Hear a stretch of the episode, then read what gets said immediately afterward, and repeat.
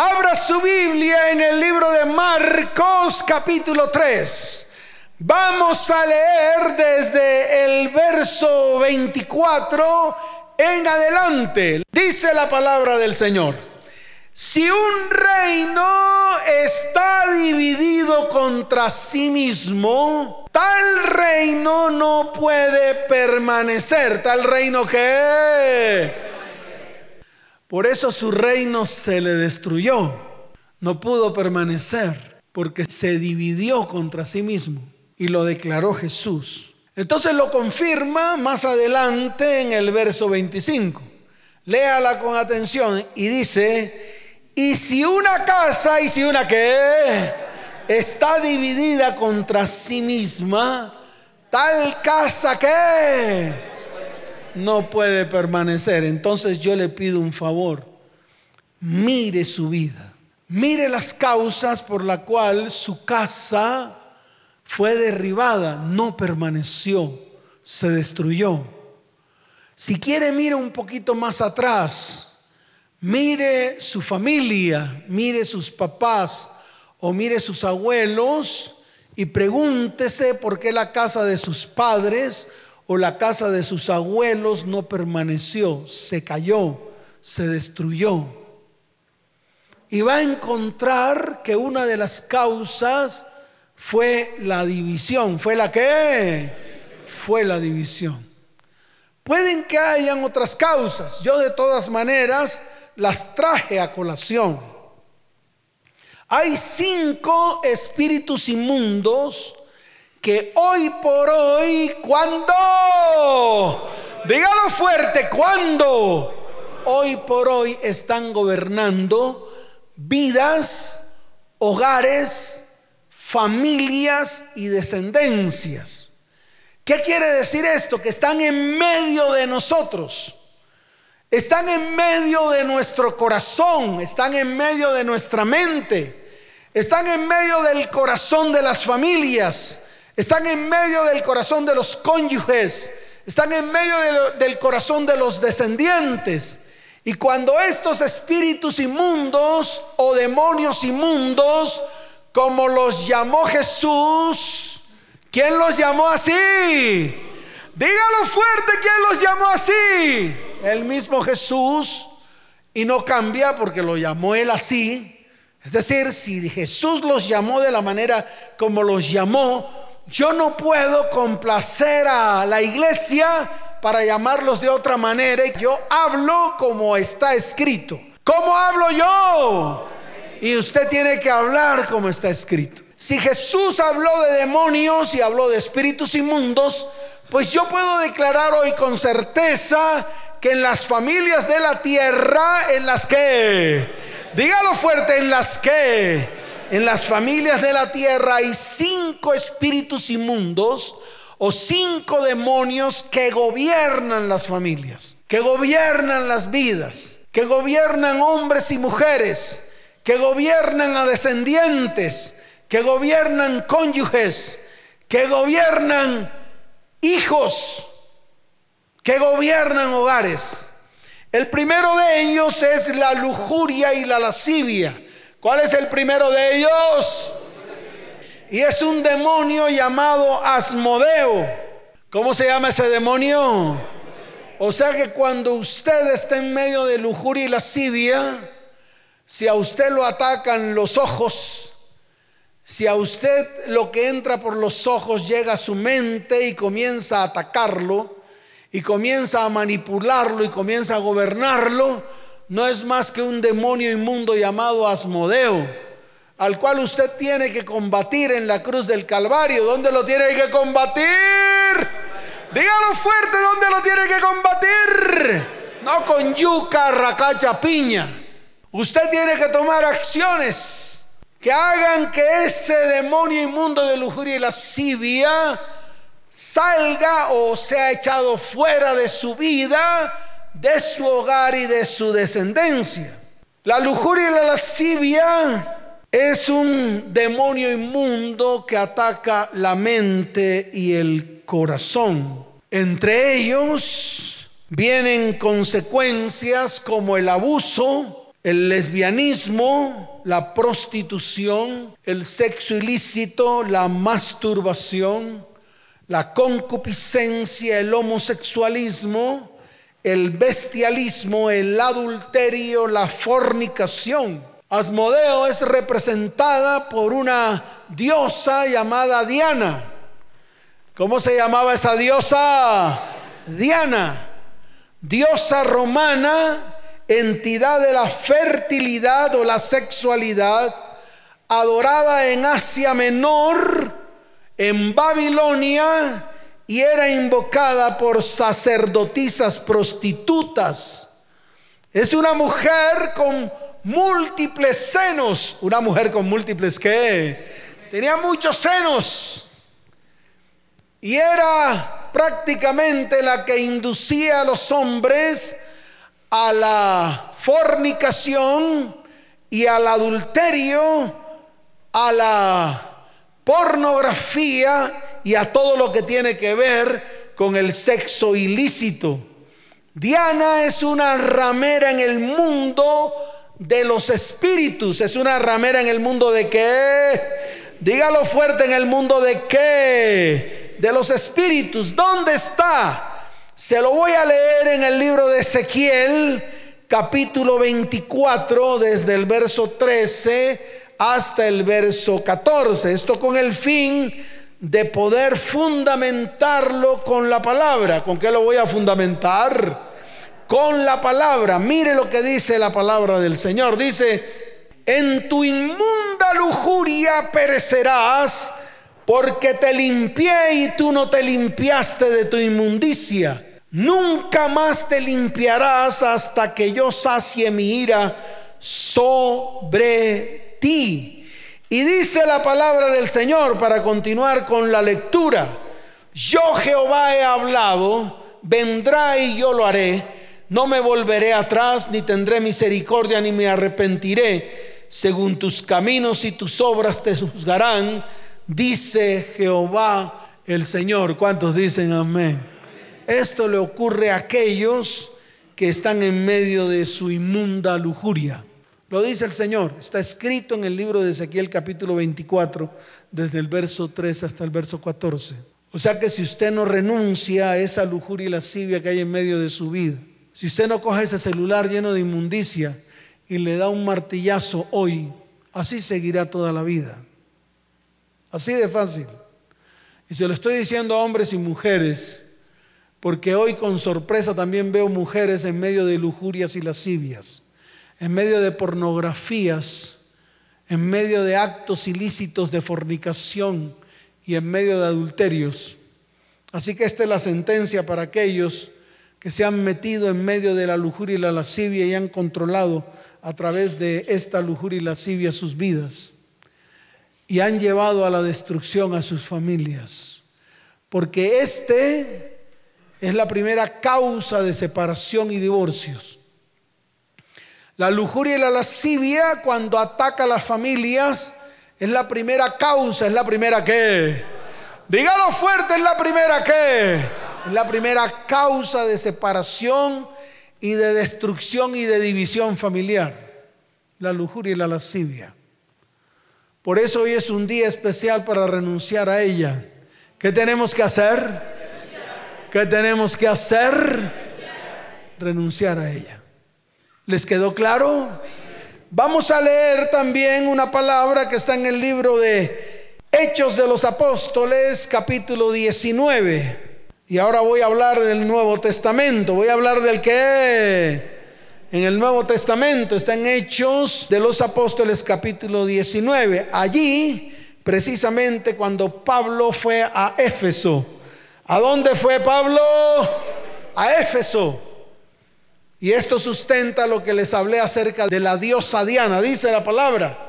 Hubo en aquel tiempo, verso 23, de Hechos de los Apóstoles capítulo 19. Hubo en aquel tiempo un disturbio no pequeño acerca del camino, porque un platero llamado Demetrio que hacía de plata templecillos de Diana, hacía de plata qué? Templecillos de Diana, daba no poca ganancia a los artífices. a los cuales reunidos con los obreros del mismo oficio dijo, varones, sabéis que de este oficio obtenemos nuestra riqueza, pero veis y oís que este Pablo, que este que no solamente en Éfeso, sino en casi toda Asia, ha apartado a muchas gentes con persuasión diciendo que no son dioses los que se hacen con las manos. Y no solamente hay peligro de que este nuestro negocio venga a desacreditarse, sino también que el templo de la gran diosa Diana, de la gran diosa que estoy hablando paja, hijos míos. Estoy hablando la que la verdad. Y hoy en día esta diosa Diana se ha levantado en medio de hombres, en medio de mujeres que con sus grandes senos, con sus grandes qué y sus múltiples senos han llevado a hombres y a mujeres a la destrucción en esa área sexual. Y le voy a seguir leyendo. Y dice, sino también que el templo de la gran diosa Diana sea estimado en nada y comienza a ser destruida la majestad de aquella a quien venera toda Asia y el mundo entero. Y todavía está en medio del mundo entero, está en medio de usted. Cuando le mandan las guasaperas llenas de cantidad de lujuria lascivia, pornografía, y usted se ríe. Precisamente en este tiempo vino una pareja, por aquí está el man. ¿Quién está por aquí? Claro, por ahí lo vi el man. Vino con su mujer, porque la llama mujer, no es su esposa, es su mujer, cualquiera. La que un día se le apareció y la tomó por mujer. Pero este tipo coge a la mujer y la levantaba. ¿A quién la levanta? Agarrote, le jala el pelo, le pega en las piernas. Pues obviamente esta mujer llegó llorando, diciendo, pastor, es que yo no entiendo este hombre que me ama, pero me pega.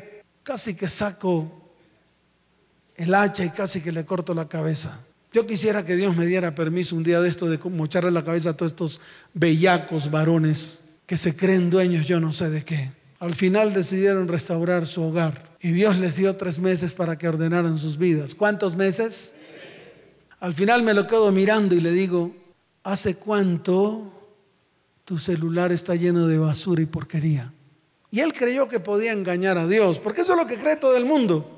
Todo el mundo cree que Dios es un pelele al cual se le puede engañar diciéndole mentiras. Y me dijo, no, hace tiempos. Y me lo quedo mirando así y él vio la cara del Señor y del Espíritu Santo en la mía. Y empezó a balbucear y a temblar, como hacen todos los cobardes. ¿Los qué? Los que se la tiran de machos. Y son muchos, pero delante del Señor perecen. Y ahí mismo comenzó a temblar y a ponerse nervioso. Y la mujer estaba ahí, porque a mí me gusta desenmascararlos a todos. Y ahí Dios lo desenmascaró, porque ese espíritu inmundo de lujuria y lascivia estaba gobernando su vida. Y le dije, tienes que renunciar, tienes que qué, tienes que apartarte. Y no solamente se lo digo a él para que él aprenda, se lo digo a todos los que están aquí, hombres y mujeres, porque ya no se escapan ni las mujeres. Hoy en día las mujeres son también partícipes de este demonio inmundo llamado lujuria y lascivia. ¿Lujuria qué? Y lascivia. Entonces ahí les muestro quién era Dianita, para que usted vea para que usted sepa con quién se está enfrentando. Ese es el demonio de lujuria y lascivia llamado Diana, la diosa Diana, la diosa qué? La diosa Diana. También miremoslos en Romanos capítulo primero. Esto saben para qué es. Es para que usted vea que no solamente está en el Antiguo Testamento, sino que también para que lo pueda mirar de una manera diáfana, de una manera clara, de una manera que clara en el Nuevo Testamento. En el libro de Romanos capítulo primero, desde el verso 22 al 27. Mire lo que dice la palabra. Profesando ser sabios, profesando que se hicieron necios, se hicieron que aquel que es gobernado por la lujuria y la lascivia, pretendiendo que nada va a ocurrir en sus vidas, ni en sus hogares, ni en sus familias, ni en sus descendencias, se vuelven necios. ¿Cómo se vuelven? Dígalo fuerte cómo se vuelven. No es cosita de comer. El Señor los llama necios y se envuelven en medio de sus necedades. Y mire lo que dice, y cambiaron la gloria del Dios incorruptible en semejanza de imagen de hombre corruptible, de aves, de cuadrúpedos y de reptiles, por lo cual también Dios los entregó a la inmundicia en las concupiscencias de sus corazones, de modo que deshonraron entre sí sus propios cuerpos, ya que cambiaron la verdad de Dios por la mentira, honrando y dando culto a criaturas antes que al Creador, el cual es bendito por los siglos de los siglos. Amén.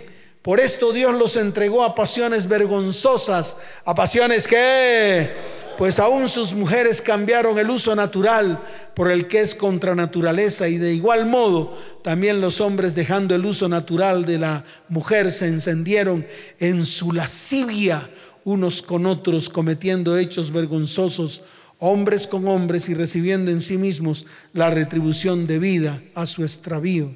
Y como ellos no aprobaron tener en cuenta a Dios, Dios los entregó a una mente reprobada para hacer cosas que no convienen, estando, estando atestados de toda inmundicia, fornicación, perversidad, avaricia, maldad, llenos de envidia, homicidios, contiendas, engaños y malignidades, murmuradores, detractores, aborrecedores de Dios, injuriosos, soberbios, altivos, inventores de males, desobedientes a los padres, necios, desleales, sin afecto natural, implacables, sin misericordia, quienes habiendo entendido el juicio de Dios, que los que practican tales cosas son dignos de muerte, no solo lo hacen, las hacen, sino que también se complacen con los que las practican.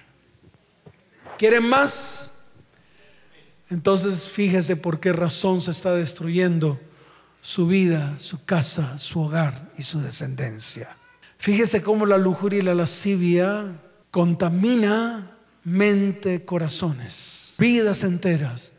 Y fíjese a dónde nos lleva. Ahora pregunto, si la causa de su extravío o la causa de la destrucción de su vida, su hogar y su descendencia no comenzó por la lujuria y la lascivia. Y fíjese hasta dónde lo ha llevado. Y fíjese cómo sus descendientes están viviendo lo mismo. Entonces la palabra no miente. Y la palabra siempre será verdad. Y aquel que la tome y la haga por obra, vendrá a salvación y a bendición. ¿Cuántos dicen amén? Dele fuerte ese aplauso al Señor. Fuerte ese aplauso. El segundo espíritu es el espíritu de ruina y escasez. ¿El espíritu de qué? Dígalo fuerte, el espíritu de qué? De ruina y escasez, también llamado mamón. ¿Cómo se llama este espíritu? Mamón. Jesús lo dijo. Nadie puede amar a Mamón y a Dios. Nadie puede amar a quién? A Mamón y a Dios. Cuando declaró, nadie puede amar a Dios y a las riquezas. Eso de riquezas, al ser traducido, Jesús habló de este demonio inmundo llamado Mamón. Y es el que está en medio de vidas, hogares y familias. Y en vez de riquezas, ha venido ruina y escasez. Síntomas. Por más de que trabajas siempre obtienes pocos resultados. Por más de que trabajas siempre obtienes que pocos resultados. Y esta palabra, para que usted la entienda de una manera clara, de una manera abierta, está en el libro de Ageo, capítulo primero, verso 6. Sembráis mucho, ¿qué haces? Y recoges poco, coméis y no saciáis, bebéis y no quedáis satisfechos, os vestís y no os calentáis, y el que trabaja jornal, el que trabaja qué? Recibe su jornal en saco roto. Y eso lo vemos en la iglesia. Una vez vino una familia, yo la estoy viendo aquí, también está en este lugar, y me dijeron, pastor, ¿cómo será? Tal es la escasez que no puedo diezmar. No puedo qué? No puedo honrar al Señor con mis bienes porque prefiero coger ese dinero y pagar mis deudas antes de honrar al Señor con mis bienes. Me la quedo mirando a la señora y le digo, tienes que cambiar el orden. Aunque no puedas pagar tus deudas y tienes que sacar de lo que le corresponde a Dios, lo primero es Dale a Dios lo que a Dios le pertenece y eso que le das a Dios de lo que a Dios le pertenece protege tus finanzas. Viene protección sobre tus finanzas. ¿Viene qué? No es que Dios te dé mil, ni dos mil, ni diez mil veces más, es la trampa de hoy en día en las iglesias. Es una cipote trampa. La trampa de el que el pastor pide pacta con el pueblo y le dice al pueblo que si pacta Dios le devuelve. Eso es mentiras. Eso es un engaño. Eso es manipulación económica de líderes religiosos en toda la iglesia. Eso es una mentira espiritual. La verdad espiritual es honra a Dios con tus bienes y tus lagares rebosarán de trigo, de mosto y de aceite. ¿Cuántos dicen amén? Es diferente a la manipulación de algunos que han levantado su voz para engañar al pueblo de Dios. Y hoy los desenmascaro para que no estafen ni engañen más al pueblo de Dios para que no manipulen con sus dichos, inventando palabras y acomodándolas a sus necesidades. Entonces, pueblo de Dios, no se deje engañar. Cuando venga a la iglesia y si usted ama esta iglesia, traiga lo que tiene que traer, lo que está especificado en la Biblia. Honra al Señor con las primicias, honren al Señor con tus bienes y tus lagares serán, escuchen bien, rebosarán de mosto, de trigo y de aceite. ¿Cuántos dicen amén? ¿Cuántos dicen amén? Segunda característica. La primera es que trabajas mucho y no coges nada. Que todo lo metes en tu bolsillo y sale por el otro porque tiene un cipote hueco abajo.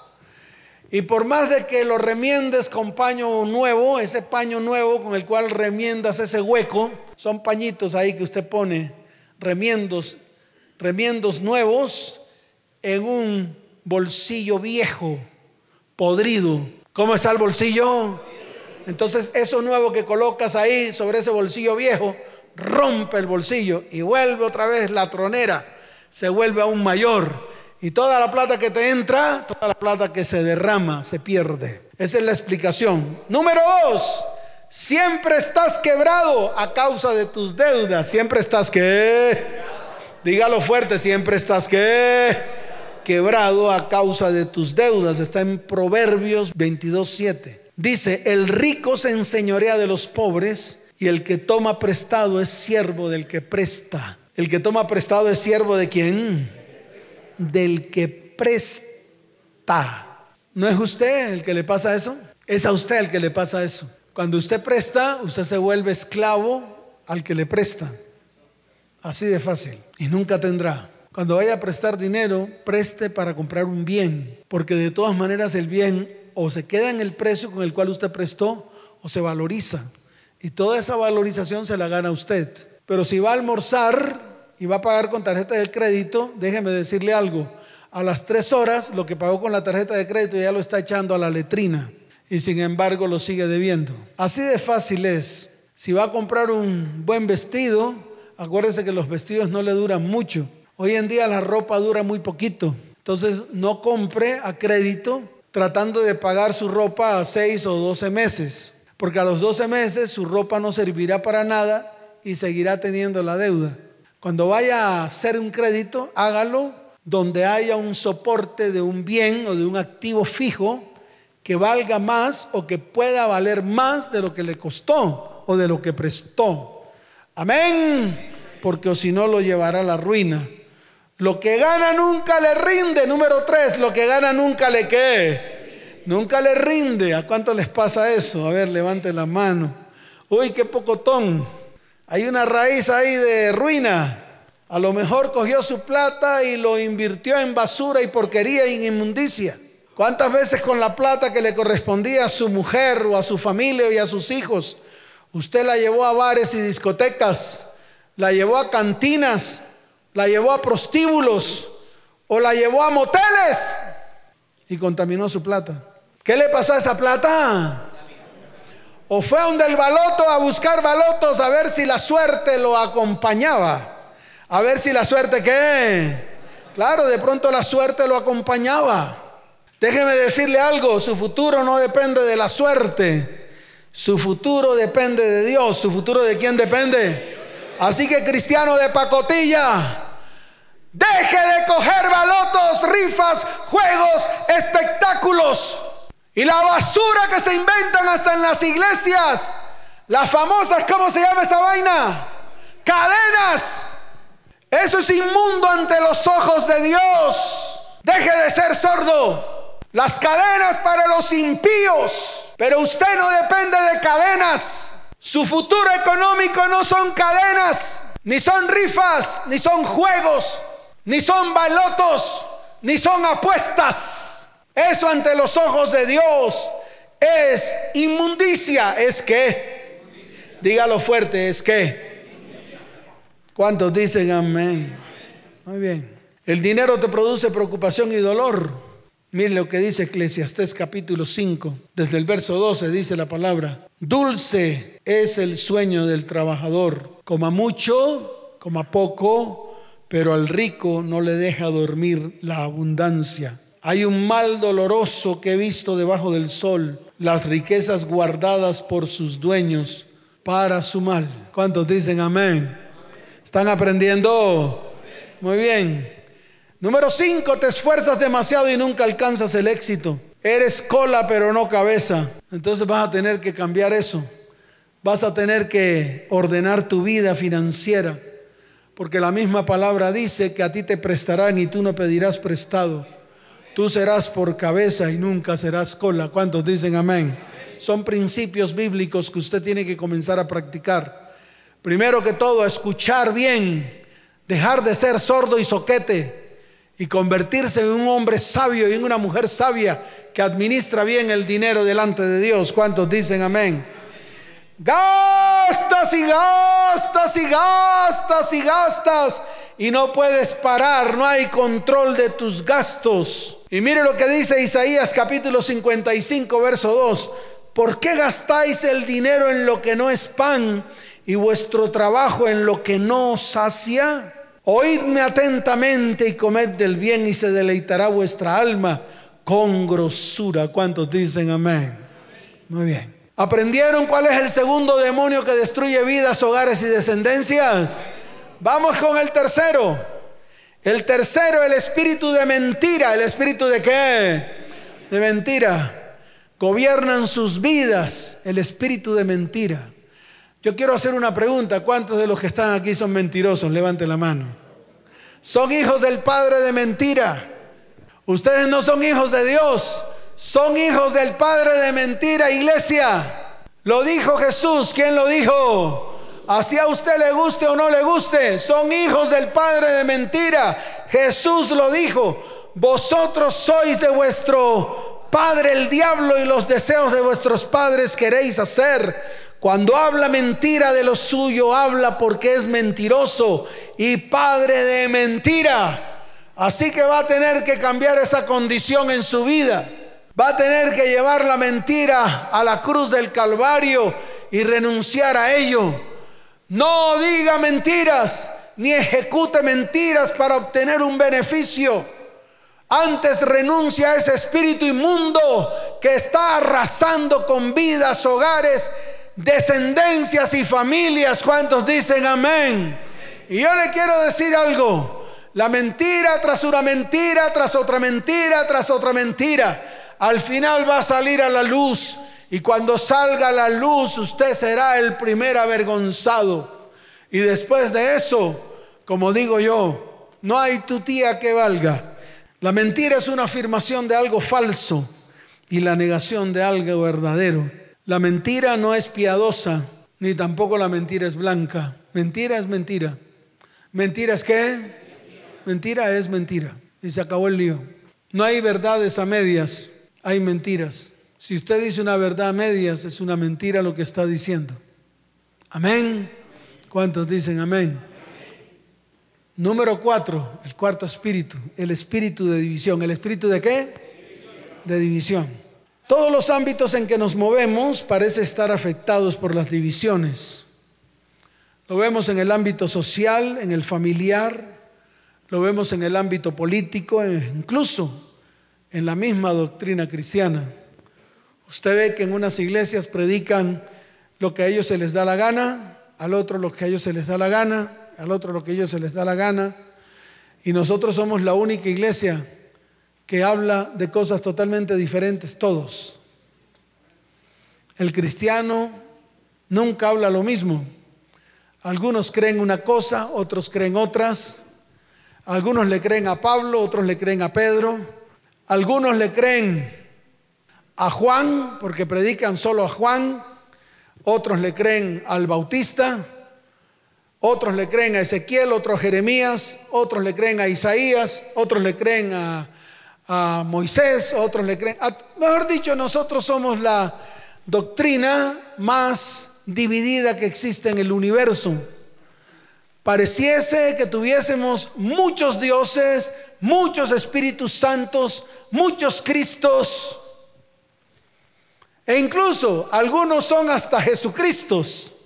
E incluso algunas dicen ser Cristo porque Jesús ya no es hombre sino mujer. Una división enorme que hay en las iglesias cristianas. Y todo sabe por qué, porque cada uno quiere hacer su propio reino. Cuando nosotros tenemos que construir un solo reino, y se llama el reino de los cielos, pero eso no se construye en un lugar llena de paredes, edificios, no, ahí no se construye el reino. El reino hay que construirlo dentro de nuestros corazones. ¿Dónde hay que construir el reino? Ahí en el corazón, porque el reino de los cielos se llama Jesucristo. Y si Jesucristo no está ahí, ¿para qué Jesucristo? Pues póngase usted solamente y sea usted el Cristo. Sacrifíquese, usted mismo colóquese la corona de espinas. No se preocupe, traiga una lanza y yo se la clavo en el costado. Tranquilo, yo le hago eso. Si quiere también yo cojo un látigo y le empiezo a dar en su espalda. Es más, si quiere le mocho la cabeza con el hacha, si usted quiere ser el Cristo. Pero déjeme decirle algo, nadie, ni siquiera su pastor Chichumeco, es capaz de hacer un ápice de lo que hizo Jesús en la cruz del Calvario. Él no es capaz, ni lo va a hacer nunca.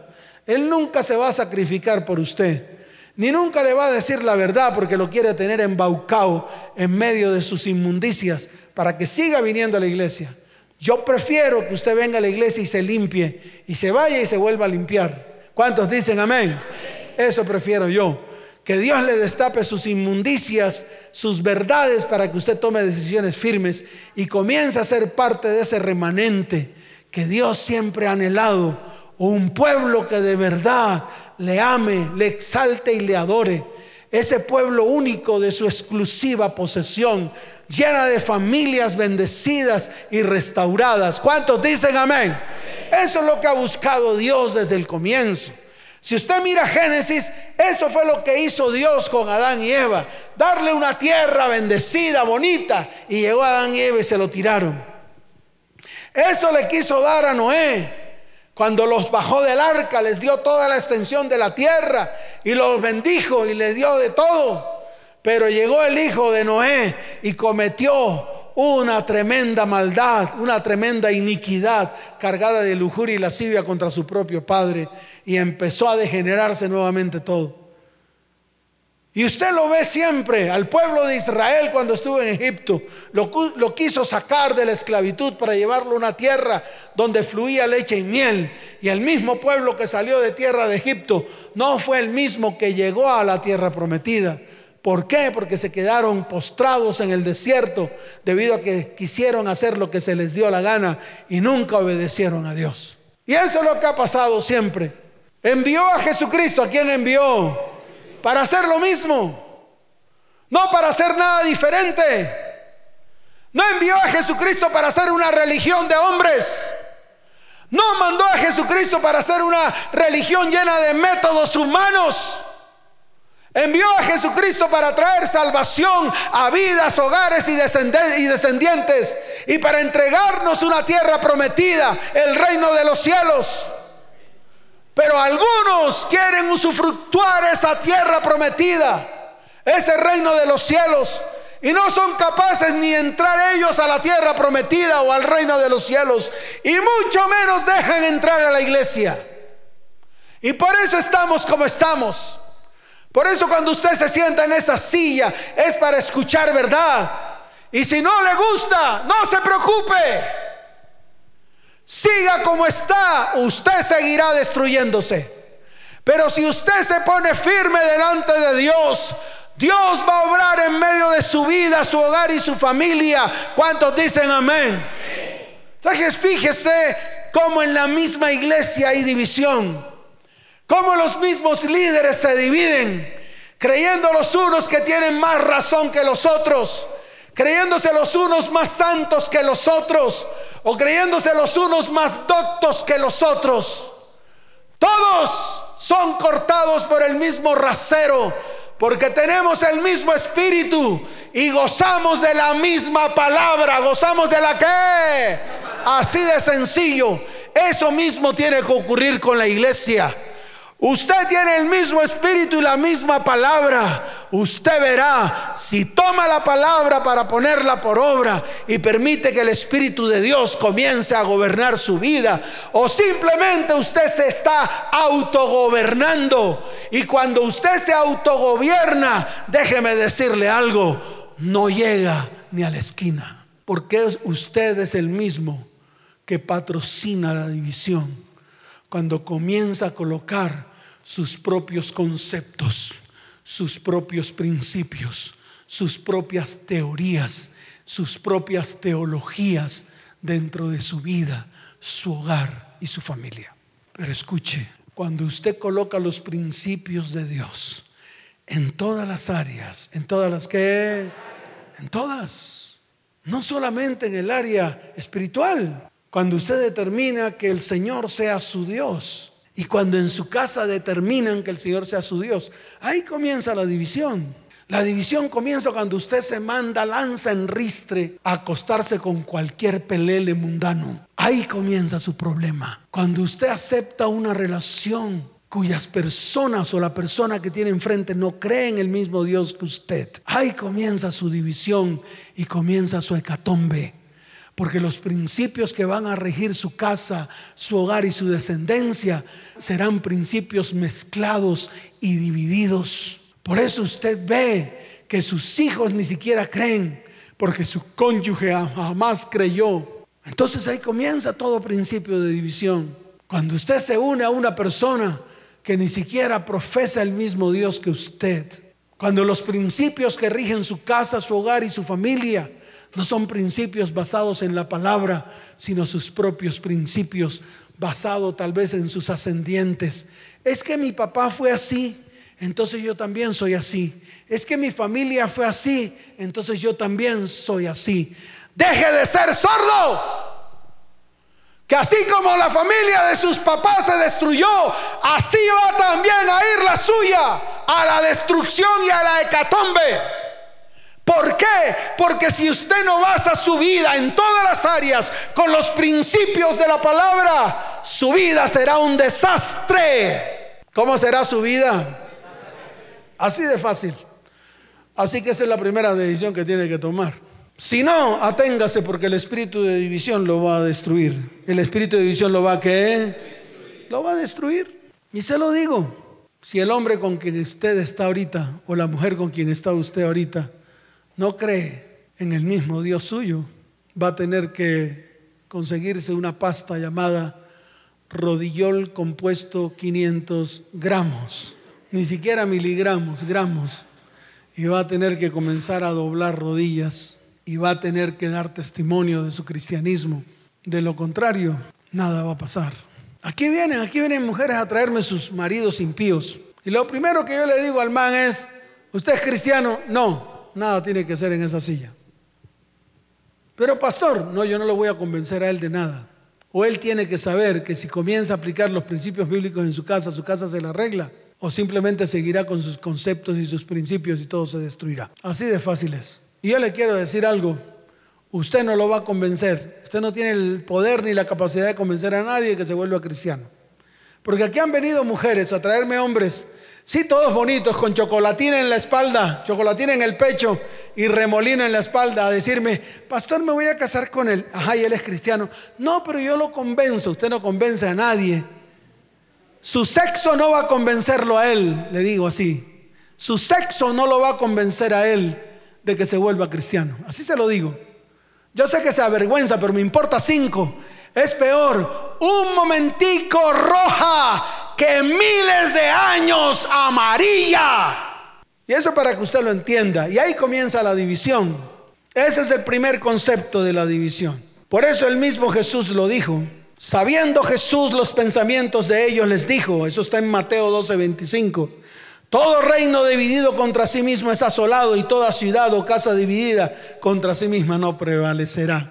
Entonces vuelvo y le repito, si esto está pasando en su vida, aténgase porque su casa se va a destruir. Ay, no, voy a ir del pastor Chuchumeco a que me dé un consejo. Ese pastor no puede hacer nada con usted. Si primero los cónyuges no toman decisiones firmes de ponerse de acuerdo, ¿qué tienen que hacer? Dígalo fuerte que tienen que hacer. Ponerse de acuerdo.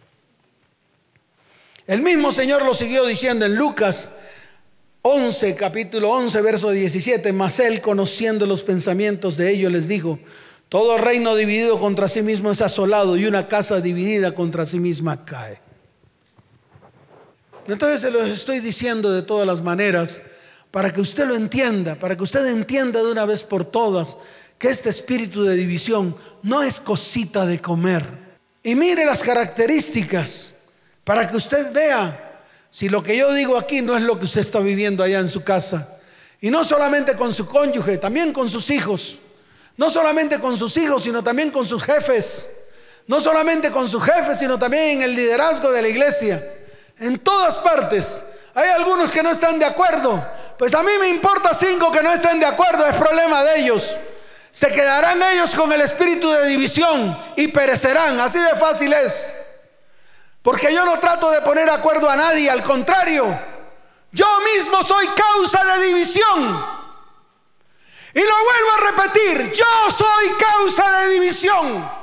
¿Por qué? Porque cuando digo la verdad, lo divido a usted entre su mentira y la verdad escrita en la palabra. Usted escoge. Y se lo vuelvo a repetir, usted escoge si su mentira que lo lleva a la hecatombe o la verdad de Dios que lo sana y lo restaura y lo restituye. Así de fácil es.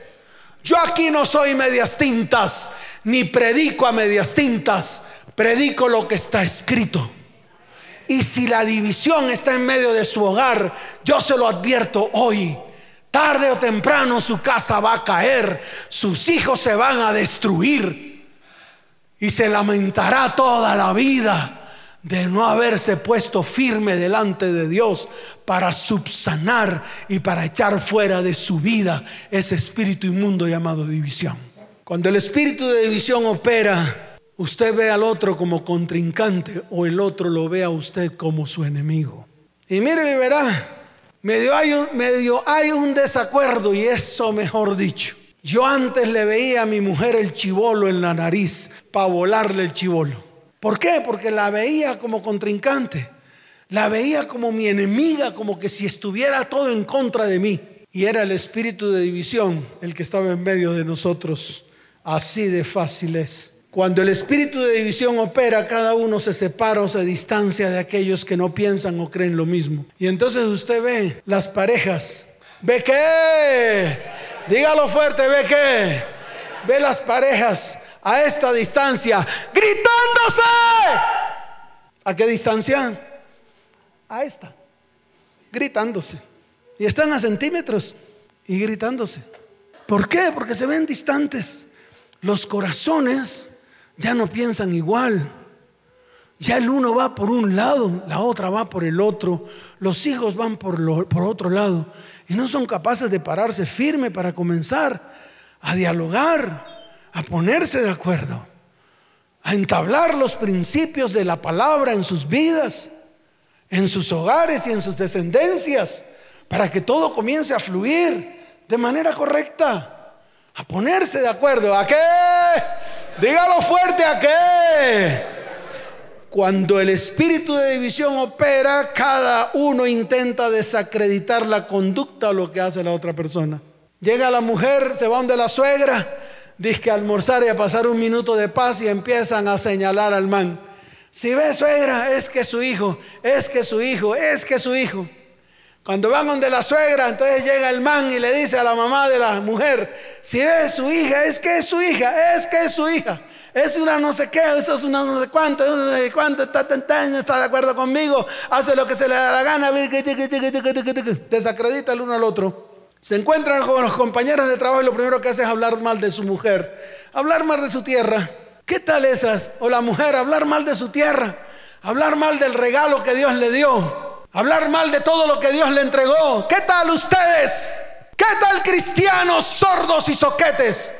Ay, no nos diga soquete, bueno, sordos. No es para que no se ofendan. Cuando el espíritu de división opera, se fusiona con el chisme, la crítica despiadada y la calumnia. Y viene la mentira y arrasa. Cuando el espíritu de división opera, la grieta o brecha que se ha originado es tan grande que no se reconoce el uno del otro. Se abre un hueco así de grande, un espacio el uno queda de un lado y el otro del otro. Ese es el espíritu. Nos corresponde a nosotros echarlo fuera. Pero no con yuca racachapiña. Dice vamos a hacer guerra espiritual, yuca racachapiña. Levantemos la espada, yuca racachapiña. Ese es el cristiano de pacotilla de hoy. Un cristiano que no entiende, facilista, que después de que ha sido el culpable de traer todo esto al hogar, tanto la lujuria como la lascivia, la ruina y la escasez, la mentira y la división, no es capaz de pararse firme para comenzar a restaurar, a restituir y a redimir. Es así de fácil. ¿Qué dice la palabra con respecto al espíritu de división? O en otras palabras, ¿qué tenemos que hacer para contrarrestar y desterrar el espíritu de división? Primero que todo hay que reconocer de que ese espíritu está viviendo en nuestras vidas, en nuestro hogar y en nuestra familia. Es lo primero reunirse con la familia, con los hijos y tomar la decisión y declarar, estamos divididos, nos estamos destruyendo. Hijos, hijas, cónyuges, tienen que reunirse y reconocer delante de Dios que ese espíritu está gobernando sus vidas. Lo segundo lo dijo el Señor, lo dijo quién? ¿Quién lo dijo? Claro, no fue el pastor Chuchumeco, ni el sabio te lo vino, me lo veas. Porque ellos se creen sabios en sus propias opiniones. Ay, vamos a hacer una reunión de parejas y los vamos a invitar a cenar. Cada cena vale 400 mil barras y ese día va a haber restauración. Creen que una flor y una vela en una mesa y una comida va a sanar tantos años de destrucción. Tantos. No va a pasar. Eso no va a ocurrir. Una invitación a comer pollo grasiento no va a hacer eso. Ni una invitación al mejor restaurante. Yo hasta a mi esposa le compré carro. Ella quería una Flor Explorer. Una Flor Explorer. Y pensé que con esa la iba a comprar. Pensé que esa noche fue rica. Esa noche fue qué. Claro, pero el cipote regalo y no fue Flor Explorer, fue una Mazda. Yo quiero una flor, yo quiero una flor. Ya yo iba a ir aquí donde, donde don Eloy a traerle una flor. Me dijo, no, yo no quiero esa flor, yo quiero una flor Explorer. Ese día la pasé rico, ese día la pasé qué? Me duró 10 minutos. Al día siguiente el mismo trinquetón de cara, el mismo dolor, porque el problema estaba en el corazón. no estaba en los regalos. Entonces eso no sana nada. Los mariachis, llévenle mariachis todos los que quieran. La mía le llevé mariachis y le mandó un balde de agua a los mariachis. Salieron mojados esos mariachis. Me tocó pagarles a todos la lavandería del vestido. La lavandería del vestido, eso no sirvió para nada. No sirve. Nada de eso sirve. Así que, varones, ya saben, el problema está en el interior, el problema está en el corazón. Y lo que Dios tiene que hacer precisamente es eso, sanar el corazón de la familia y ser libres de estos espíritus inmundos los cuales estamos tratando hoy. ¿Cuántos dicen amén? Está en el libro de Amós capítulo 3 verso 3, la solución. Mire lo que dice, Amós capítulo 3 verso 3 dice, andarán dos juntos, ¿cómo dice?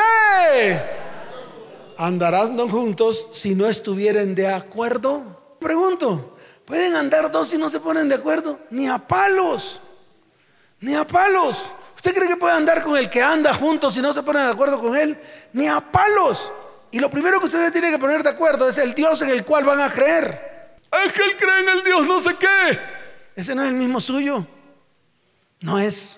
¿Podrán andar ustedes dos juntos si no se ponen de acuerdo? No pueden, porque se levantarán a garrote. Y mire lo que dijo Jesús. ¿Quién lo dijo?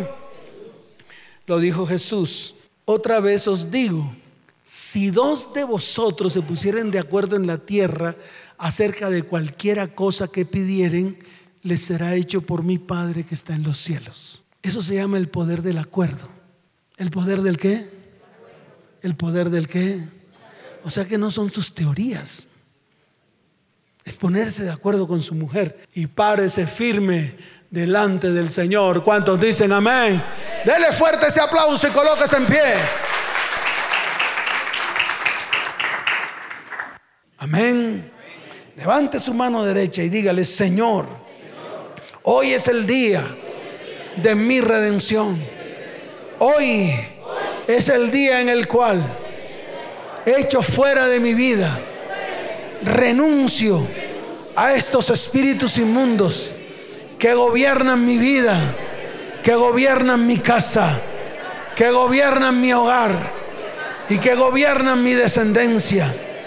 Hoy echo fuera de mi vida la lujuria y la lascivia. Asmodeo, ya te detecté, ya te descubrí. Ahora mismo, toda inmundicia producida por la reina del cielo, ahora mismo lo llevo a la cruz y renuncio, y renuncio a este demonio inmundo llamado lujuria y llamado lascivia que ataca mi vida, mi hogar y mi descendencia. Señor, límpiame, límpiame y me limpiaré de mi inmundicia. Desde hoy me limpiaré. Señor, hoy tú has hablado, vendrás y restaurarás mi casa, mi hogar y mi descendencia. Hoy renuncio, llevo a la cruz todo abuso, todo lesbianismo, lujuria, prostitución, sexo ilícito, masturbación, concupiscencia, homosexualismo, adulterio, fornicación, asmodeo. Hoy te veo en la cruz, avergonzado y exhibido públicamente por Cristo en la cruz del Calvario. Hoy ato y encadeno a Mamón, espíritu de ruina, espíritu de escasez. Ahora mismo lo llevo a la cruz del Calvario y te pido, Señor, que me des la sabiduría para hacer las riquezas. Dame la sabiduría para hacer las riquezas. Y hoy cambio mi manera de pensar. Hoy tomo los principios y fundamentos de Dios con respecto a mi economía y cambio todo concepto que de mi economía anidaba en mi vida y en mi corazón. Señor, todo espíritu de mentira, hoy lo llevo a la cruz y allí se destruye en el nombre de Jesús. Diga, no seré más hijo del padre de mentira. Señor, no seguiré viendo las cosas que veo hacer a Satanás. Y desde ahora comenzaré a hacer las cosas que veo hacer a mi Padre Dios a través de su palabra. Hoy llevo a la cruz el espíritu de mentira que ha abordado mi vida, mi casa, mi hogar y mi descendencia. Y la he hecho fuera. Y en el nombre de Jesús tomo la verdad. Tomo la verdad como por mi vestido. En el nombre de Jesús. Padre, ayúdame a aplicar estos dos principios. Andarán dos juntos si no estuvieren de acuerdo. Señor, con las personas con quien camino. Diga con las personas con quien camino, con quien ando. Me pondré de acuerdo y ellos se pondrán de acuerdo conmigo y seremos una unidad, tanto en mi vida personal como en mi casa, como en mi hogar y como en mi descendencia. Señor, desde hoy hago y ejecuto lo que dice la palabra. Que si dos de vosotros se pusieren de acuerdo en la tierra acerca de cualquier cosa, les será hecho por Dios que está en los cielos. Desde hoy me pondré de acuerdo conmigo mismo y con lo que dice la palabra, con mi cónyuge y con lo que dice la palabra, con mis descendientes y con lo que dice la palabra, en el nombre de Jesús. Amén y amén. Dele fuerte ese aplauso al Señor.